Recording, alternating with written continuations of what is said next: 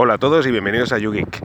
Miscelánea de viernes. Hoy es la segunda miscelánea de viernes. Deciros que, bueno, yo he grabado la semana pasada, grabé una, hoy grabo, hago otra miscelánea, un poco hablando de todo. Pero bueno, eso no quiere decir que sea por costumbre. Ya veis que voy grabando pues cuando tengo tiempo, cuando puedo, cuando tengo contenido también. Contenido sí que tengo, pero bueno, lo, tal como voy teniendo tiempo, pues eso voy haciendo. Y hay cosas que sí que tengo contenido que no recuerdo, que considero que puede ser contenido interesante, pero bueno, es eso, no recuerdo y a lo mejor, pues yo que sé, hablo con alguien a través de Telegram en el grupo y demás y me viene el tema y digo, ostras, es verdad, ¿no? Tengo cosas pendientes como hablar de Sin como hablar de Resilio y otros temas que, bueno, ya en, en, otros lugares se ha hablado en su día, entonces claro, pues eso, los voy dejando más en el tiempo porque entiendo que mucha gente sabréis de qué va y si no, pues eso, me, envías feedback y, bueno, pues grabo sobre ese tema. Deciros que tengo también un podcast pendiente de publicar, que lo tengo grabado desde hace, pues ahora no recuerdo si fue ayer o antes de ayer, de un bot en Telegram que se llama Pocket Bot, que va genial, que bueno, que funciona con Pocket. Eh, intentaré subir al mediodía al podcast también, para que lo escuchéis, yo creo que es muy interesante. ¿eh? sobre todo si utilizáis Pocket, vamos, eh, tenéis que ponerlo para probarlo porque va genial. Y bueno, ¿qué es lo que os digo? Que, bueno, si tenéis Pocket y Telegram, pues no cuesta nada tenerlo instalado. Y luego, pues eso, eh, quería hablaros sobre, bueno, cosas interesantes así un poco variadas. Primero hablaros de, de un podcast que interesantísimo que escuché el sábado pasado eh, de Ariel de Radio Geek, que bueno, entrevistó a un directivo de, de interesantísimo, porque quería comentaros que bueno, todos estamos haciendo suposiciones sobre el tema de la inseguridad, de, de qué es seguro, qué no es seguro, si te pueden hackear por aquí, por allá. Bueno, pues claro, aquí tenemos un directivo de, de una empresa de antivirus, que además se dedica al día a día a todo esto. Y bueno, ahí suelto unas perlitas que cuidado, cuidado que se os va a meter el miedo en el cuerpo a todos. Es una entrevista, está genial. Os la recomiendo, os la añadiría que en las notas del programa para que, que escuchéis el podcast y también os añadiré el feed porque es muy interesante. Últimamente está publicando muchas cosas sobre temas de seguridad y son muy interesantes. Eh, de hecho, bueno, precisamente hablaba de las cuentas hackeadas eh, supuestamente hackeadas eh, de, iCloud, que hay un hacker que, bueno, un grupo de hackers que están pidiendo recompensa a Apple para a cambio de estas cuentas y bueno, eh, cosas que, que, están apareciendo y ya os digo, cosas de seguridad, como también el tema de Wikileaks y, Apple, que herramientas de hackeo en, en iOS y, y bueno y Mac pero bueno, no, no voy a profundizar en este tema. Os recomiendo que escuchéis el podcast. Os añadiré el podcast precisamente porque no, no lo acabo de escuchar, la verdad. Empezado a escucharlo el de hoy, que habla de todo esto de Apple. Muy interesante. Y bueno, eh, os, os, remito al podcast. Eh, también a la web, claro, de, de Infocertec, que también toca todos estos temas y está, está genial. Después también un artículo muy interesante de Paco Estrada eh, en su blog de Compilando Podcast, eh, sí, po, po, Compilando Podcast, Em, que hablaba de cómo montar un, el certificado de HTTPS. Eh, ha habido oyentes que, que, me comentaban, incluso en el grupo de Telegram, que cómo lo había hecho y demás, y sí que lo hice un día, quizás lo hice hasta incluso con el método que especifica él, la verdad es que no, ni lo recuerdo, sí que lo hice, pero lo hice con OnCloud entonces, monté la nube OnCloud y lo monté y funcionó el certificado, pero la verdad es que es un poco también una, una tortura. Montar un certificado en Linux hay que reconocer que es bastante complejo y bueno, él nos facilita un método así muy sencillo, mediante un bot y demás, y que bueno, que os, añadiré aquí en las notas del programa, muy interesante.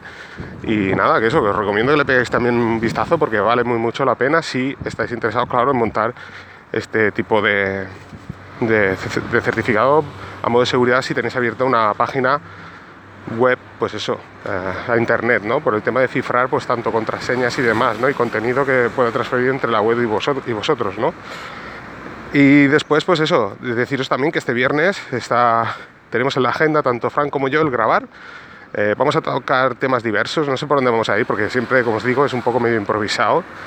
Eh, quizás el tema notas tocamos algo, eh, tocaremos también el tema un poco de, de como sabéis, bueno, eh, eh, Frank es más de, de Apple, de Apple, de de Synology y yo soy más de, pues de Linux ¿no? y software libre. Entonces, como realmente eh, nos gustan las mismas cosas, lo que decimos siempre, ¿no? Y lo hacemos de forma totalmente diferente, ¿no? Son las dos versiones de hacer lo mismo, pero de métodos diferentes.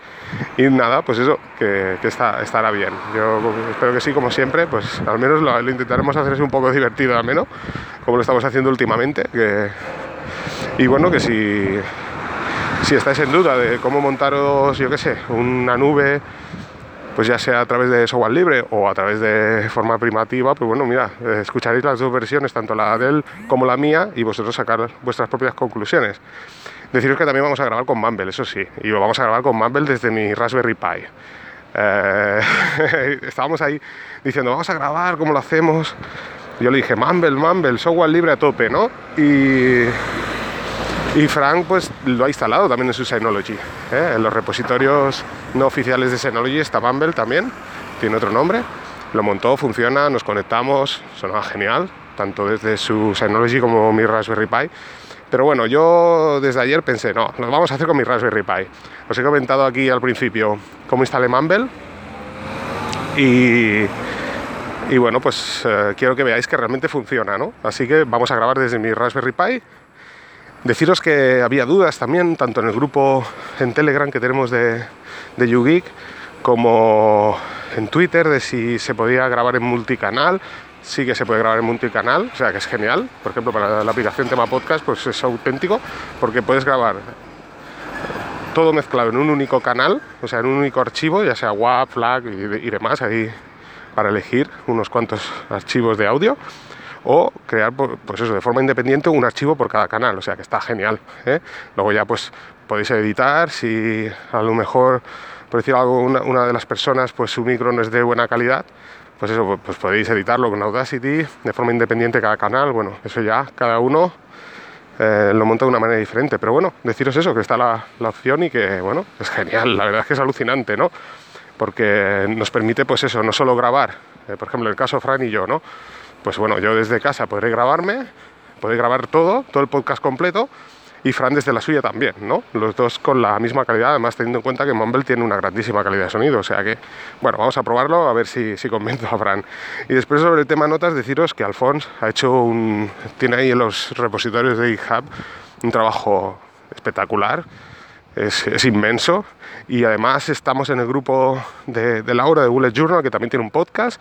También adjuntaré aquí las notas del programa y aprovecho también. Eh, y estábamos trabajando todos sobre el tema de, de IMAX y el ORG Mode que, os expliqué, las notas, la forma de tomar las notas así tipo TXT. Y bueno, Alphonse eh, está haciendo un trabajo espectacular porque ha creado una web dentro de los repositorios de GitHub está recopilando pues eso, todos los atajos de teclado de, de IMAX de una forma sencilla. El, objetivo al principio era vamos a aprender IMAX en 30 días y bueno, todos nos hemos dado cuenta que no, yo creo que en una semana nos sobra. Pero bueno, eh, Alfonso ha dicho, bueno, vamos a profundizar, vamos a hacerlo bien y vamos a dejarlo en 15 días, ¿no? Y él está, pues eso, recopilando todos los mejores atajos más prácticos y que podamos utilizar. Luego, IMAX es infinito, evidentemente cada uno lo buscará a su, pues su, atajo favorito. Hay incluso atajos que, se pueden hacer de dos maneras, o quizás tres, no lo sé, dos como mínimo. Y bueno, cada uno pues como le sea más cómodo, ¿no? Pero bueno, él, ya os digo, la, web también la añadiré aquí, es, alucinante, yo la he estado mirando y es, información comprimida, ¿no? Que es como a nosotros nos gusta, ¿no? O sea, poco, poco texto y vamos directamente al grano, ¿eh? poco relleno, porque hay como como comentamos, igual que hay podcasts, igual que hay páginas web que meten mucha información, mucha, mucha, mucha información, pero en realidad información suculenta hay poco ahí, hay poco que, sacar, ¿no? Luego al final son dos líneas, ¿no? Y en cambio te has leído mil. Pues aquí Alfons lo mete todo comprimido de una manera y muy fácil de, leer y muy fácil de aprender. La verdad es que estoy muy contento porque yo ya, bueno, buscando por internet, habíamos encontrado PDFs, manuales y demás, pero ostras, Alfonso aquí la, ha hecho verdaderamente bien. Así que, pues sin más, aquí dejo el podcast, espero subir el de Pocket Bot y nada, eh, citaros al sábado, imagino sábado o domingo, a ver cómo, cómo lo llevamos. Yo lo dejo siempre en manos de Fran la edición. Mm, yo Audacity, pues eso, lo, he tocado. y podría editarlo, pero Fran es un crack en esto, así que lo dejo en sus manos y nada, y deciros que no hay ninguna guerra, eh, cuidado, nosotros le decimos guerra pues para dar morbillo al tema, eh, pero en realidad eh, yo, yo creo que al final Fran es que me, lo llevo más a, mi, campo que, que él al suyo, porque claro, yo como no tengo ningún dispositivo de Apple, pues es complicado que él me lleve al suyo, pero sí que es cierto que él, la verdad es que le gusta mucho la tecnología y, está a punto de pillarse la Raspberry Pi. Así que me, haría mucha ilusión que la pillara, sobre todo, pues eso, para que él probara y a lo mejor, pues eso, llevamos decepción y, y nos dice, vaya tela, he tirado el dinero, ¿qué has hecho, no? ¿Para qué me has explicado todo esto? Cosa que dudo. O realmente, pues el que, el que sí que realmente ha tocado el mundo privativo a tope, si se dedica a montar cosas así en software libre con, con Raspberry Pi, a ver qué, cuál es su experiencia, ¿no? La verdad es que me intriga bastante, ¿no? Que me diga, ostras, que si hay sorpresa, o que me diga, bueno, sí, pero, eh, Ángel, aquí hay, hay, mucho curro, a, ver qué, a ver qué me comenta él. Pues nada, sin más dejo aquí el podcast, espero subir el, el otro y nos vamos escuchando.